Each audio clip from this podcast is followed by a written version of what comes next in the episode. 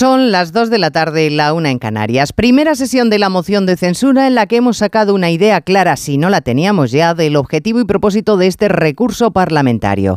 Aprovechando la vanidad de quien ha sido un gran político y no menor pensador económico como hoy ha demostrado, aprovechando que Ramón Tamames se ha dejado, Pedro Sánchez y Santiago Abascal se han retroalimentado para utilizar la tribuna en beneficio propio.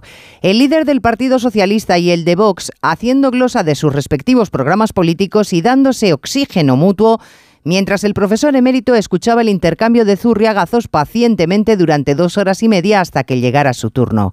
Resulta que el supuesto protagonista de la moción de censura no contaba con que Sánchez y Abascal tienen un ego si cabe mayor que el del viejo profesor y unas urgencias políticas en las que Tamames solo cuenta como marioneta.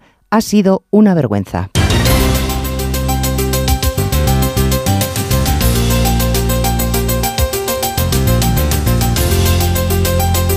En Onda Cero, Noticias Mediodía, con Elena Gijón.